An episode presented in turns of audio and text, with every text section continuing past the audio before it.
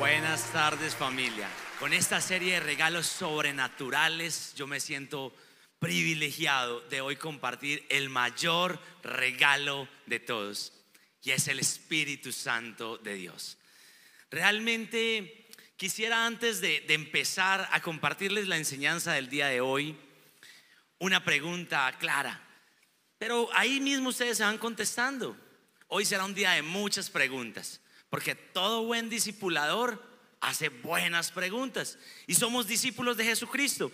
Entonces, ¿a quién le han incumplido alguna promesa que han hecho? A mí me han incumplido. Pero ¿cuántas promesas hemos incumplido nosotros? Muchas también. Y nos dicen, sí, esta semana te lo envío y no lo envías. Esta semana nos vemos y no nos vemos. O con toda seguridad que ya, ya, ya voy llegando y apenas estás saliendo de la casa. Estás incumpliendo hasta en los tiempos. Y es que los seres humanos realmente aceptamos o decimos cualquier promesa que se nos viene en la mente y vamos aceptando sin realmente considerar todo lo que viene atrás. Entonces, no analizamos ninguna promesa y como no analizamos ninguna promesa, de esa misma manera vamos prometiendo. Y esas promesas se van volviendo promesas incumplidas, promesas olvidadas. Y ay de mí, qué pesar. Yo le he incumplido a muchas personas, pero ¿sabes algo? Con Jesús las cosas son diferentes. Las cosas no son así. Si alguien sabe cumplir verdaderamente una promesa, es Él. Y eso vamos a hablar, de eso vamos a hablar. ¿Sabían que los capítulos 14 al 16 del Evangelio de Juan son un recuento de las últimas palabras del Señor Jesucristo en la noche antes a la crucifixión de Él? Y hoy vamos a poner a volar nuestra imaginación santificada. ¿Quién tiene una imaginación santificada acá? Levante la mano. ¿Quién ve series de Netflix? Bueno, las series no son santificadas, pero Cristo sí es santificado y yo creo que tú tienes la mente de Cristo y hoy vas a poner a volar tu imaginación. Y en nuestra imaginación santificada vamos a ubicarnos en el aposento alto. Para los que no saben qué es el aposento alto, es ese lugar donde Jesucristo estaba en la noche antes de su crucifixión con los discípulos en la cena pascual y todos somos discípulos de Cristo, entonces todos estamos en el aposento alto. Muy bien. Y ahí nos vamos a situar. Y como somos discípulos de Jesús, estás reclinado junto al Maestro, estás en el suelo y al igual que todos los demás, estás alrededor de la mesa. Y la mesa está dispuesta con el alimento, con las bebidas de la cena pascual y, hay gozo, hay alegría, pero en medio de ese gozo, en medio de ese gozo, también hay cierto pesar, cierta incertidumbre, cierta como frustración. Y es por algo que sucede. Es por una sorpresa que Jesús les da. En el capítulo 13 del libro de Juan, versículo 33. Y es bien lindo porque dice, de la siguiente manera. Mis queridos hijos, voy a estar con ustedes solo un poco más de tiempo. Recordemos, somos discípulos del Señor Jesucristo y que Jesús te diga a ti, hey, nada más voy a estar contigo solo un poco más de tiempo. A mí me empieza a dar como, como un shock. Y cuando yo pierdo el control, yo ya no sé qué hacer y, mi esposa que me conoce, me empiezo a frustrar, las cosas no me fluyen. Pero todo el tiempo el maestro estaba preparando la partida. Pero ahí no podía terminar todo. Empezando el capítulo 14, dicen, no dejen que el corazón se les llene de angustia. Confíen en Dios y confíen también en mí. Y uno dice, ¿qué? Pero ¿cómo no me voy a llenar de angustia? Me estás diciendo que un solo poco de tiempo te vas a ir y, ya no te voy a tener. Pues ya tengo angustia, ya tengo frustración. En otra versión, la palabra que se utiliza esturbar. Y en el original la palabra es muy fuerte. Tan fuerte es que quiere decir estremecer, generar confusión. ¿Y cómo no voy a generar confusión? Si tres años llevo pasando con mi maestro, tres años llevo viviendo bueno, tres años llevo viviendo los milagros, la presencia de Jesús, el mismo Dios en carne. De un momento a otro me sentía seguro y ya me siento sin esperanza. ¿Cómo no me voy a sentir frustrado? Antes no tenía miedo y ahora tengo miedo. Antes había descubierto el amor incondicional y ahora mi amor incondicional se va a ir. ¿Cómo no voy a tener miedo? De un momento a otro que a ti Jesús te diga, te voy a dejar. ¿Qué sentirías? Y voy a abrir el chat de discusión a través de nuestro campus online para que empecemos a participar por ahí también. ¿Qué harías si Jesús te dice, no voy a estar más contigo? No puedo estar más contigo. ¿Qué voy a hacer sin Él? ¿Tú qué harías si Jesús te dice eso? A mí personalmente me haría mucho miedo. Elkin, ¿a ti qué te daría? No sabrías qué hacer. Te paralizaste hasta con la pregunta. Bueno, bueno. Juan David, ¿qué harías tú si Jesús te dice, no voy a estar más contigo? En confusión. Les cuento que a mí, para los que me conocen un poco más en mi testimonio, ah, después se los contaré, pero más, más a profundo, yo tuve un encuentro con Jesús y lo tuve de manera real, personal y de manera audible. Dios me habló y me dijo, hoy te doy a escoger o tienes que irte por este camino o por este. Por este estarás sin mí el resto de la vida. No tendrás más mi presencia. O por este te iré levantando un día a la vez. Pues la respuesta ya la tienen. Me quedé con el Señor. Perdí todo lo que tenía, todo lo que había conseguido de mala manera, pero me gané el mayor regalo de todos y es a Cristo. Eso, merece un aplauso para Él. Y realmente, si a mí Jesús me hubiera dicho eso, yo me llenaría de miedo y yo no sabría qué hacer el resto de la vida sin su compañía.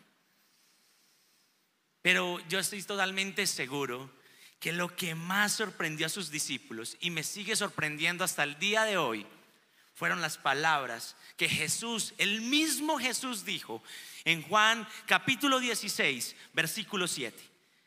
En realidad es mejor para ustedes que me vaya.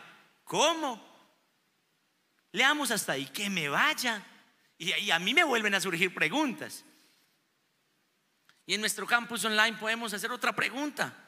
¿Cómo me puede convenir o cómo puedo yo verme beneficiado vivir sin la presencia física de Jesús. Realmente es algo que, porque es que nosotros los seres humanos normalmente actuamos por beneficio o por conveniencia. Nosotros los seres humanos somos interesados. El único amor incondicional es de nuestro Señor. Y realmente, ¿cómo me puede convenir? Pero el mismo Señor, en Juan 16, 7, si me lo pueden poner ahí en las pantallas, dice, la respuesta, porque si no me fuera, el abogado defensor no vendría. En cambio, si me voy, se los enviaré a ustedes. La respuesta está ahí. Y la palabra que nosotros traducimos como abogado defensor, la Reina Valera o la Biblia de las Américas lo utiliza como consolador. La NTV, la NBI, Dios habla hoy, lo utiliza como abogado, lo utiliza como ayudador, lo utiliza como consejero. Es que esa palabra es bien difícil de traducir. El paráclito, el paracletos. Es tan difícil de tener una traducción en el castellano que, que por eso le dan tantos, tantas como sinónimos. Pero el erudito y traductor bíblico J.B. Phillips le dio un término, aunque algo extenso para mí, ha sido la mejor definición que he encontrado hasta el día de hoy.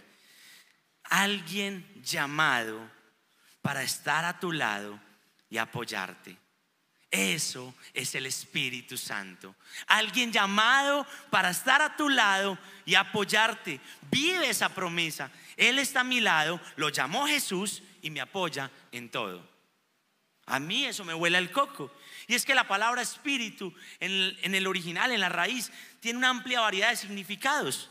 Es aquel que llama, aquel que manda, aquel que exhorta, aquel que busca, aquel que anima, aquel que fortalece, aquel que conecta, aquel que consuela.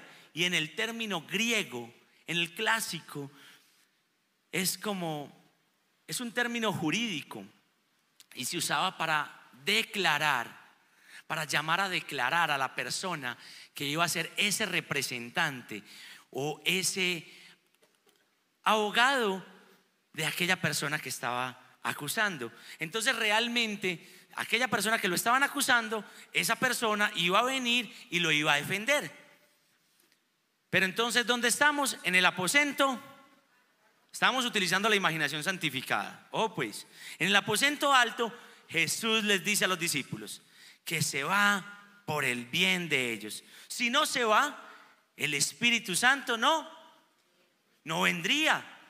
Pero si se va, les envía al que, al que es llamado para estar a nuestro lado y apoyarnos. Entonces, a mí me surgen muchas preguntas otra vez. Y vuelve otra pregunta. ¿Por qué es mejor tener entonces el Espíritu que contar con la presencia física de Jesús. ¿Sí? ¿Por qué es mejor contar con el Espíritu que contar con la presencia física de Jesús? A lo que a uno se le empiezan a ocurrir, muchas ideas y uno dice, pero no, no sé, tantas cosas se me pueden ocurrir. Pero la mejor respuesta la da Jesús. Dice en Juan 14, 16 al 18, y yo le pediré al Padre y Él les dará otro abogado defensor, quien estará con ustedes para siempre. Me refiero al Espíritu Santo, quien guía a toda la verdad. El mundo no puede recibirlo porque no lo busca ni lo reconoce. Pero ustedes, ustedes, ustedes, sí lo conocen porque ahora Él vive con ustedes y después estará en ustedes. No los abandonaré como a huérfanos, vendré a ustedes. ¿Sabes?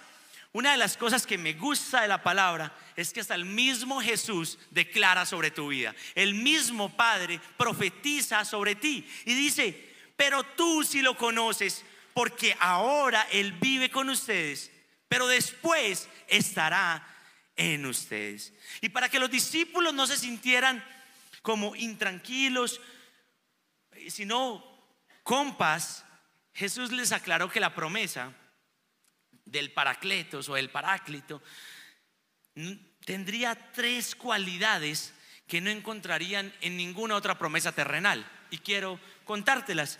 Número uno, es una promesa que sería sustitutiva. ¿Cómo así que sustitutiva?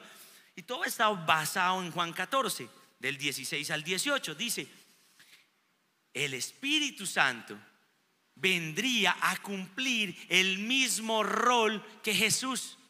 Jesús es el camino, es la verdad y la vida. Si Jesús es el camino, es la verdad y es la vida, ¿qué es el Espíritu Santo? Sería el camino, sería la verdad y sería la vida, porque es el mismo, porque Él dice que les dará otro abogado, otro, el mismo rol. Él también vendría a hacer lo mismo. El Espíritu es una persona y tenemos que decidir cómo vamos a responder ante la persona del Espíritu Santo. En el libro de Hechos, el evangelista Lucas lo, deja muy claro, que el Espíritu es una persona que habla, que enseña, que exhorta, que ora, hasta tiene que soportar tus mentiras. Cuando yo estaba estudiando este tema, yo decía, soporta las mentiras. Y sí. Cuando el Espíritu Santo tú le mientes, Él se entristece. Y cuando Él se entristece, Él tiene que soportar tu mentira, sabiendo que tú eres sellado y sellada por el Espíritu Santo de Dios. Yo decía, ¿cómo tiene que soportar aquellas cosas que la gente dice? O sea, a mí, a mí me causaba dolor.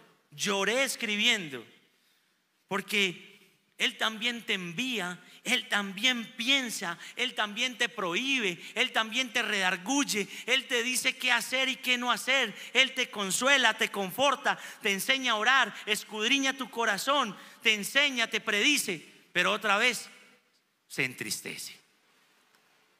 Y de nosotros dependemos si lo entristecemos o lo mantendemos contentos. Otra cualidad es que es igualitaria. Entonces, sustitutiva e igualitaria. Es decir, que Jesús les dejaba no a alguien superior, ni tampoco inferior, sino a alguien igual a Él. Alguien totalmente igual a Jesús, con el mismo poder que tenía Jesús, el Hijo de Dios, con el mismo poder que tiene Jesús el día de hoy y con el mismo poder que tendrá Jesús el día que viene, porque el Espíritu Santo está con nosotros hoy, mañana y siempre. Jesús es el mismo hoy, mañana y siempre, no va a cambiar. ¿Quién fue el primer consolador? Jesús de Nazaret. Es el primero que ha sido llamado. Es el primero para estar a nuestro lado como consolándonos, ayudándonos, abogando por nosotros. Pero nos promete que nos va a dar uno igual. ¡Wow! Uno como Él. Y es que la personalidad del Espíritu Santo está estrechamente relacionada con la de Jesús. Cuando tú sientes la presencia de Jesús, tú no la puedes separar de la, de la presencia del Espíritu. Porque el mismo Espíritu de Dios que estaba en Jesús va a estar con nosotros hoy. Y yo lo declaro que va a estar contigo hoy, mañana y siempre. Amén.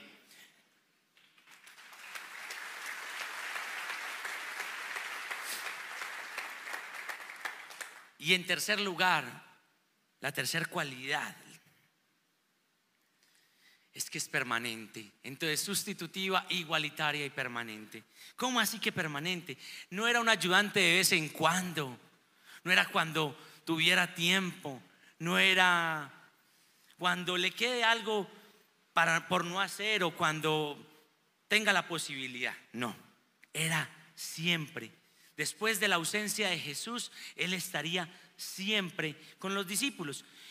Cuando Jesús estuvo en la tierra estaba limitado a tiempo y espacio. Si Jesús estaba en Capernaum, los discípulos no y estaban en otro lado, Jesús no podría estar con los discípulos. Pero Jesús al marcharse, llegar el Espíritu Santo, donde esté el Espíritu Santo, está Jesús. Ya no tienes que subir al monte Moriab, ya no tienes que subir al monte Sinaí como le tocó a Moisés. Ya puedes estar en tu lugar santo, en tu lugar de oración y buscar la presencia del Espíritu Santo. A mí eso me pareció hermoso.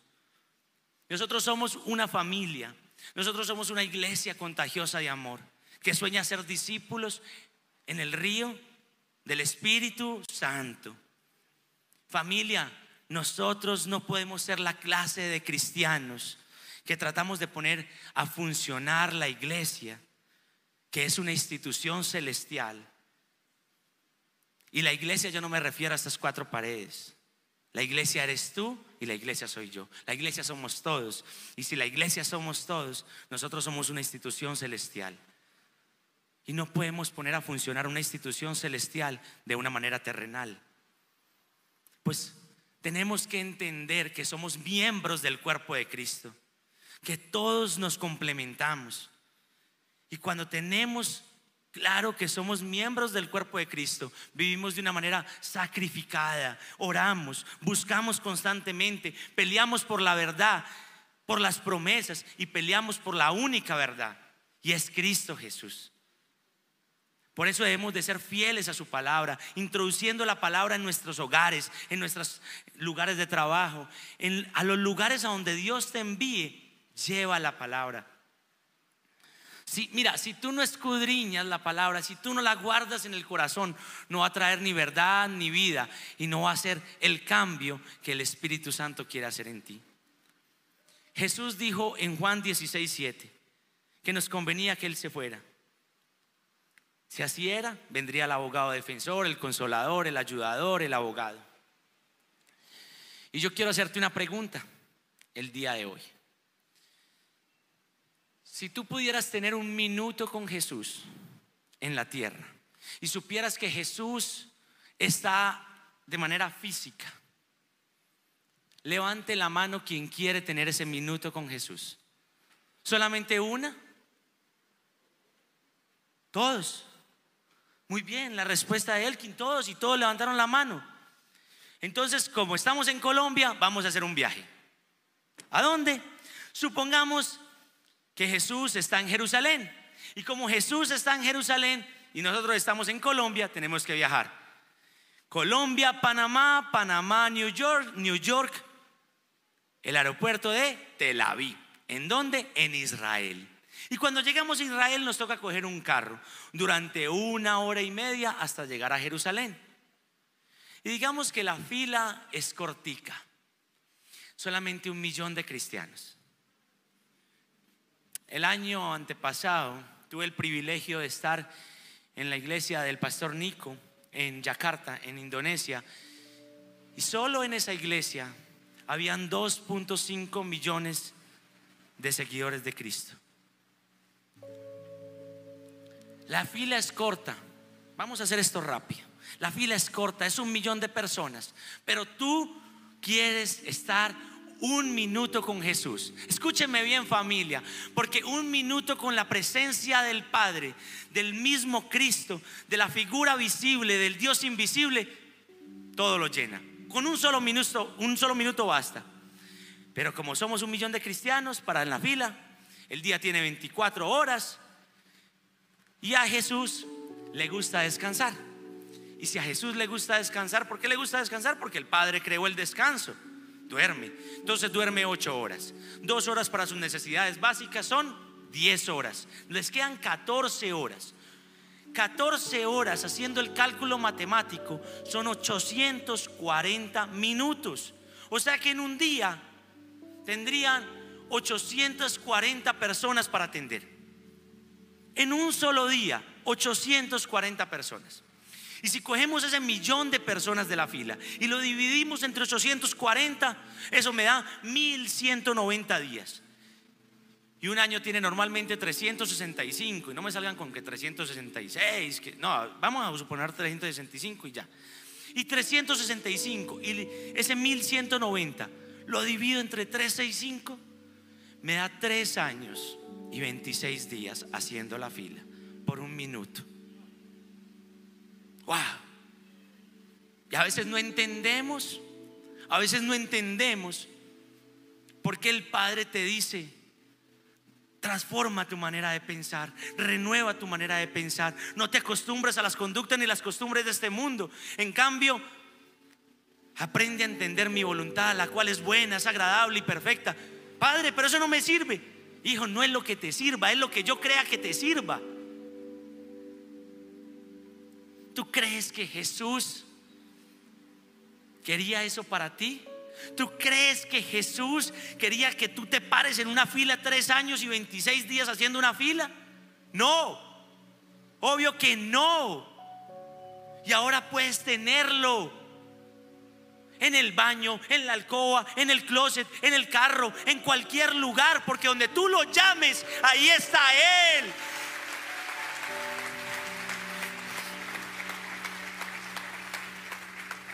Nosotros debemos de ser capaces de distinguirnos entre todos los demás. Nosotros debemos de ser capaces de que digan, hey, ese que va ahí tiene algo diferente. Esa que va ahí, cada vez que pasa, se le siente algo distinto. Pero ¿será que se echa un perfume? No es un perfume, no. Es la presencia del Espíritu de Dios. Es una atmósfera única, es una atmósfera inigualable. Mira, yo te voy a decir algo. Él nos dio una promesa, que su presencia iría con nosotros a donde quiera que fuéramos. Y tú no vives eso. No, eso lo dijo en Deuteronomio a Moisés y Moisés a Josué y luego Dios a Josué, pero no. También te la dio a ti y te lo voy a demostrar. Mateo 28, 20. Y tengan por seguro que estoy con ustedes siempre, siempre, siempre, hasta el fin de los tiempos.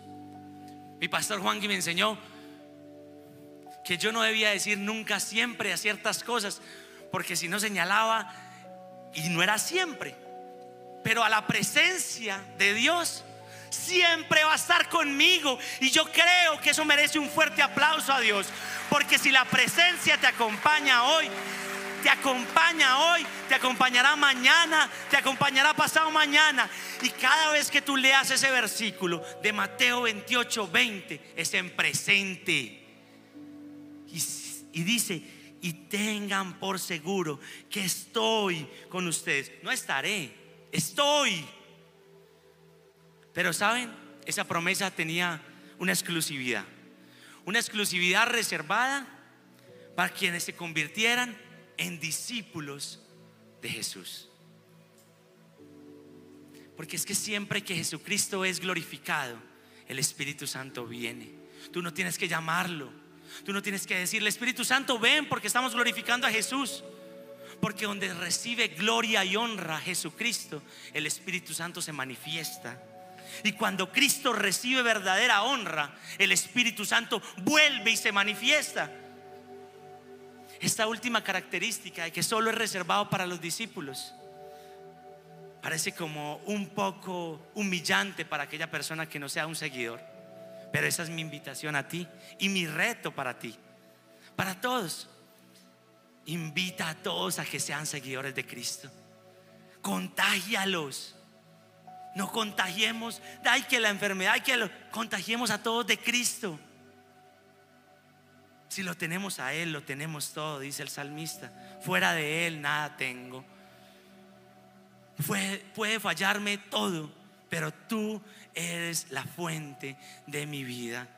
Jesús reservó este tremendo privilegio de entregar su Espíritu Santo solo para aquellos que realmente valoran el sacrificio y deciden venir a Él. ¿Sabes por qué?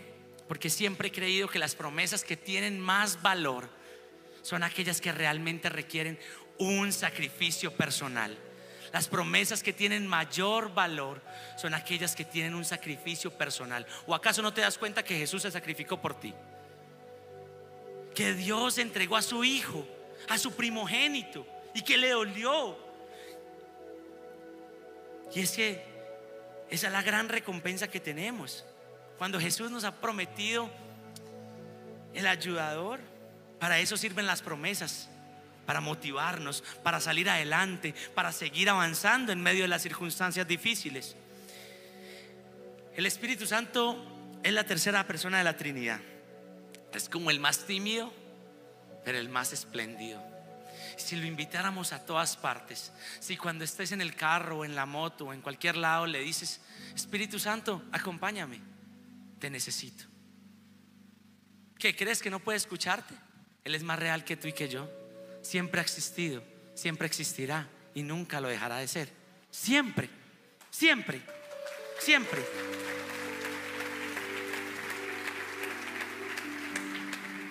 ¿Sabes? Dios te ama tanto y te busca tanto que no le bastó con enviar a su primogénito para morir por ti. Aún así, te quiso dejar dentro de ti el Espíritu Santo para que nos acompañe hasta que Él regrese. Y eso es una promesa divina, pero a la vez humana. ¿Sabes por qué es humana? Porque Cristo estaba siendo humano en ese momento y decía, les conviene que me vaya. Y es porque Cristo nos entendía perfectamente y estaba abogando por nosotros. Y de la misma manera el Espíritu Santo abogará por nosotros, siendo nosotros pecadores. Bíblicamente hay siete tareas fundamentales que reflejan que el Espíritu Santo está actuando en tu vida de una manera o en tu ministerio de una manera espléndida. Número uno, te convence. Te convence de que estás pecando. Dos, transforma tu manera de pensar y de actuar. Tres, eres sellado por el Espíritu Santo. Y cuando te digo que eres sellado en la forma de vivir. Cuatro, eres bautizado por el Espíritu Santo. Y eso yo no te estoy diciendo de que hables en lenguas. Si hablas en lenguas, espléndido. Si no hablas, pídelas. Pero yo te estoy diciendo es que comprendas que eres parte del cuerpo de Cristo. Quinto, te capacita y a la vez te prepara para hacer las cosas que Él tiene preparadas con los dones que Él te dio. Sexto, intercede por ti, aun cuando tú no sabes, con gemidos indecibles. Y séptimo, te empodera. Familia, yo creo que si ponemos a trabajar al Espíritu Santo, si lo ponemos a trabajar en nuestra vida, si lo recibimos como hoy lo vamos a recibir, seremos no solamente una iglesia con gozo, una iglesia con piedad, una iglesia que sea influyente en todas las áreas donde nos envían, sino que está llena del Espíritu Santo. Si hoy estuvieras de cumpleaños, ¿cuál sería el mayor regalo que le pedirías a cualquier persona? a la persona que te quisiera dar un regalo, a tu papá, por ejemplo. No sé, abramos el chat de discusión y mucha gente dirá que un yate, una casa, un avión, helicóptero, viajes. Pero nosotros tenemos el mejor papá de todos. Tenemos un papá inigualable. Y como nuestro papá es el mejor papá, quiere darte el mejor regalo de todos. ¿Y qué otro mejor regalo que Él mismo? No solamente le bastó con mandar a su hijo a morir en la cruz para restaurar la relación, sino que quiere darte el mejor regalo. Y si tú quieres recibirlo, te invito a que te pongas de pie y que de manera sencilla, fácil y audible le digas al Espíritu Santo, te quiero recibir Espíritu Santo. Te quiero recibir, Espíritu Santo. Espíritu Santo, manifiéstate en este lugar. Espíritu Santo, llena nuestros corazones. Espíritu Santo, no hablo en lenguas, pero quiero hablar. No interpreto lenguas, pero quiero interpretar. Espíritu Santo, quiero ser lleno de ti. Quiero ser uno contigo. Espíritu Santo, te recibo. Dilo audiblemente, Él te está escuchando. Bienvenido Espíritu Santo. Te recibo Espíritu Santo.